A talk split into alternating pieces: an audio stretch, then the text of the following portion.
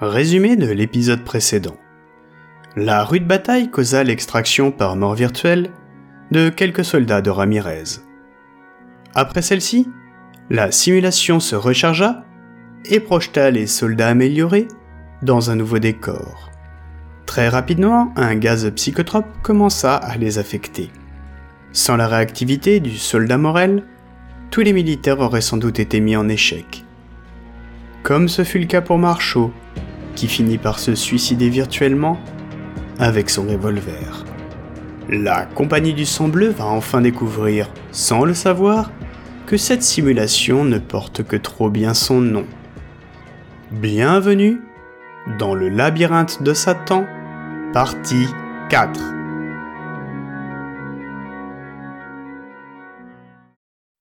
Dans la pénombre de sa chambre, Ramirez ressassait. Quelques années plus tôt, son épouse était décédée d'un cancer. Plus récemment, c'était sa nièce qui était morte à son tour dans un terrible accident de voiture. Lui et sa femme l'avaient adopté à la disparition de sa mère, la sœur de Ramirez. À la mort de son épouse, celle qu'il considérait comme sa propre fille devint alors sa seule raison d'être. Tout ce qu'il faisait s'organisait autour d'elle. Cela allait être le premier Noël sans elle. La situation était pour Ramirez insurmontable. Ramirez ressassait alors les souvenirs heureux de ces moments disparus, tout en pointant une arme sur sa tempe depuis une bonne heure. Tandis qu'il était sur le point de commettre l'irréparable, quelqu'un frappa à la porte.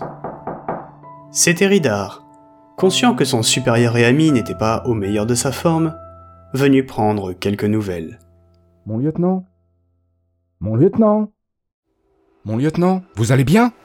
Ramirez était en état de sidération.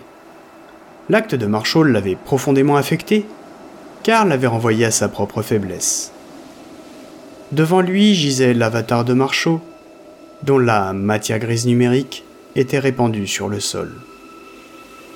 Désolé, Ridar, fit Ramirez. On a beau savoir qu'il s'agit d'une simulation, tout est tellement réaliste ici que le cerveau croit que c'est réel. Éluda-t-il. Lieutenant Ramirez. Fit une voix. Un vieillard grimpait fastidieusement la colline rocheuse sur laquelle les militaires se trouvaient. Les soldats se mirent aussitôt sur le qui-vive et en position défensive. Du calme, du calme. Reprit le vieillard. Vous n'êtes pas obligé de parler. Vous avez au moins compris cette règle de ce petit jeu. Tous étaient perturbés, d'autant plus que quelque chose de particulièrement malaisant se dégageait de ce vieil homme. Ce dernier était vêtu à la façon d'un vagabond et avait une barbe qui était davantage synonyme d'absence d'hygiène. Un détail interpella certains soldats. L'homme ne portait pas de chaussures et ses pieds étaient comme recouverts de goudron encore chaud. Le bas de son pantalon usé en était également taché. Le vieil homme reprit. Vous auriez dû suivre les consignes. Écoutez donc l'énoncé des règles du jeu. Ramirez hésita un instant. Allons bon. Ce n'est pas comme si vous m'adressiez la parole, mon petit. Le rassura l'étranger sur un ton malicieux. Intelligence demanda finalement Ramirez, tout en fixant l'inconnu. Donne-nous les règles du niveau. La voix synthétique se fit alors entendre. Il s'agit d'une mission d'évacuation. Distance 76 km. Pour réussir cet entraînement, vous devez trouver la sortie. Ne pas mourir de façon brutale ou de faim. Ne pas vous adresser aux personnages non joueurs. Ne pas vous arrêter aux haltes en chemin. Ne révéler aucune information si vous êtes capturé. Voilà qui éclairait les membres de la Compagnie du Sang Bleu sur leur présence ici. La plupart étaient morts virtuellement de façon brutale, s'étaient arrêtés à la taverne, et deux d'entre eux s'étaient adressés à des personnages non joueurs. Cela confirmait l'hypothèse de Ramirez. Cette course contre la montre ne pouvait se finir que collectivement. L'extraction brutale de Marchaud, en espérant qu'elle n'ait pas de conséquences néfastes sur son cerveau, posait alors problème. Ceci étant, cela n'expliquait pas pourquoi la simulation avait refusé leur extraction. Ça, ce sont les règles pour terminer ce petit jeu. Commenta le vagabond? Pour les autres, vous les découvrirez bien assez tôt. L'étrange homme regarda le corps de Marchot étendu au sol et s'en approcha. Le touchant du bout du doigt, il dit Hmm, intéressant. Il ne sera plus jamais le même après ça. Voilà ce qui se passe quand on renonce par deux fois à la vie. Les soldats ne comprenaient toujours pas ce qui se passait, ni à qui ou à quoi ils avaient affaire. Cet étrange personnage ne leur évoquait aucun souvenir particulier. À la revoyure, messieurs. Leur dit l'homme en tournant les talons, les saluant de la main, tout en retournant d'où ils venaient. Quand le vieillard fut hors de leur vue, les soldats avancèrent pour tenter de le suivre de loin, mais il avait disparu. Les seules traces qui restaient derrière lui, deux empreintes de pieds goudronnées auprès du corps de Marchot. Ridard, à quelle distance se trouve ce pic rocheux, là-bas? demanda Ramirez sur un ton inquiet. Les soldats avaient tous compris qu'il n'y avait plus aucune logique à attendre de la simulation. Aussi ne cherchait-il plus à comprendre ce qui était en train de se passer. Ridard sortit ses jumelles numériques longue distance. 12 kilomètres, mon lieutenant. répondit-il. Messieurs, nous ne savons pas à quoi nous avons affaire, et il s'agit probablement d'un piège de plus de la simulation, fit Ramirez. Nous allons nous diviser en deux équipes. Notre objectif, atteindre le pied de ce pic rocheux. Nous aviserons ensuite. On reste en contact par radio. Bien, mon lieutenant. firent les soldats. Ramirez reprit. On conserve notre formation de sous-équipe habituelle. Nous devons à tout prix éviter ce labyrinthe que sont les Badlands.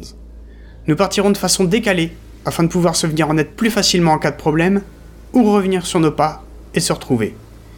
Nous prendrons par la droite, le sentier y est plus dégagé. Durant, vous et votre équipe, vous restez ici en stand-by. Une fois que nous serons arrivés au pic rocheux, je vous fais signe par radio et vous empruntez le même chemin. Si vous n'avez pas mon go d'ici 3 heures, vous rappliquez. Compris, mon lieutenant, répondit Durand. L'équipe de Ramirez se mit en chemin et descendit la colline. Toutefois, personne ne semblait avoir remarqué que le corps de Marchot n'était pas totalement inerte. Cela faisait maintenant une heure que la petite équipe de militaires avançait sur un sentier verdoyant. Ce dernier apportait un certain contraste dans le décor désertique. Au bout de ce sentier se trouvait un ponton. Il enjambait d'un mètre de haut le relief escarpé sans qu'on puisse en voir le bout. Je n'aime pas tellement ça, fit Ramirez. Dans la réalité, on l'appelle le sentier de la formation de Chajoan. lui répondit Ridard. Les soldats s'engagèrent alors sur le dit ponton qui, après un virage, se mit à passer dans un petit canyon. Morel finit par prendre la parole. Si j'étais une putain d'IA, je dirais que c'est l'endroit idéal pour tendre une embuscade. Allez pas nous porter la poisse, Morel, lui répondit Ramirez. Mon lieutenant, il a raison. Nous devons faire demi-tour. Ajouta Ridard. Accouchez, Ridard, lança Ramirez. Le vrai ponton, il ne passe dans aucun canyon. À coup sûr, c'est une adaptation de la simulation. Et merde soupira Ramirez. À peine avait-il commencé à revenir sur leurs pas que la roche autour d'eux se mit à bouger. À bouger et même à s'animer. Des blocs de pierre se détachèrent de toutes parts et très rapidement, on put distinguer des formes humanoïdes grossières se former. C'étaient des golems. Ceux-ci prenaient vie les uns après les autres et descendaient de leur matrice rocailleuse jusqu'à boucher les accès à nos super soldats. Ils faisaient près de 3 mètres de haut et leurs yeux brillaient tels des braises volcaniques. Bordel de merde, mais ça n'en finit jamais s'exclama l'un des soldats. Les soldats n'attendirent pas de savoir ce que leur voulaient les créatures et se mirent à leur tirer dessus. Et évidemment, cela n'avait absolument aucun effet, à part celui d'énerver un peu plus ces monstres de pierre. Durand cria Ramirez par radio. Bougez vos culs, on a besoin d'aide, maintenant Sans attendre la réponse de son subordonné, Ramirez se rapprocha de la balustrade du ponton et sauta par-dessus, tout en ordonnant à ses hommes de faire de même. Tandis que tous couraient sur le sol escarpé, d'autres golems prenaient vie sur leur passage, forçant alors Ramirez et ses hommes à s'engager au cœur même des Badlands. L'un de ces hommes trébucha et fut rapidement rattrapé par l'un des golems.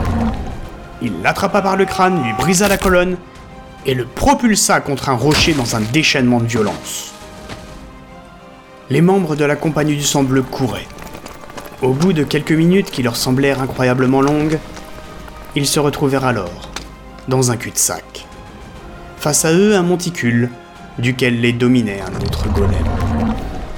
Leur seule issue était pourtant là. L'ouverture d'une grotte s'offrait à eux à quelques enjambées de leur adversaire.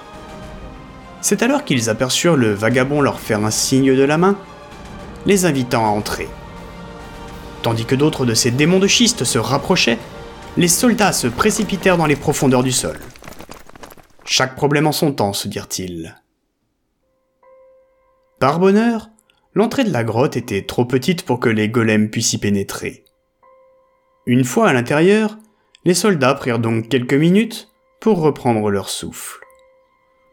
Après avoir repris leurs esprits, ils se rendirent compte que le vieil homme avait de nouveau disparu.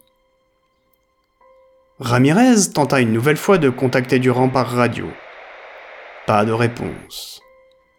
C'est alors que des bruits de pas se firent entendre et, dans la pénombre, la silhouette d'un soldat se dessina. Durand, c'est toi? demanda Ridar. Le soldat se figea et resta dans la pénombre, ne laissant pas deviner son visage. Il lâcha alors quelque chose qui vint rouler au pied de Ridar. Cela avait tout d'un avant-bras humain qu'on aurait arraché à son propriétaire et dont la main avait été déchiquetée.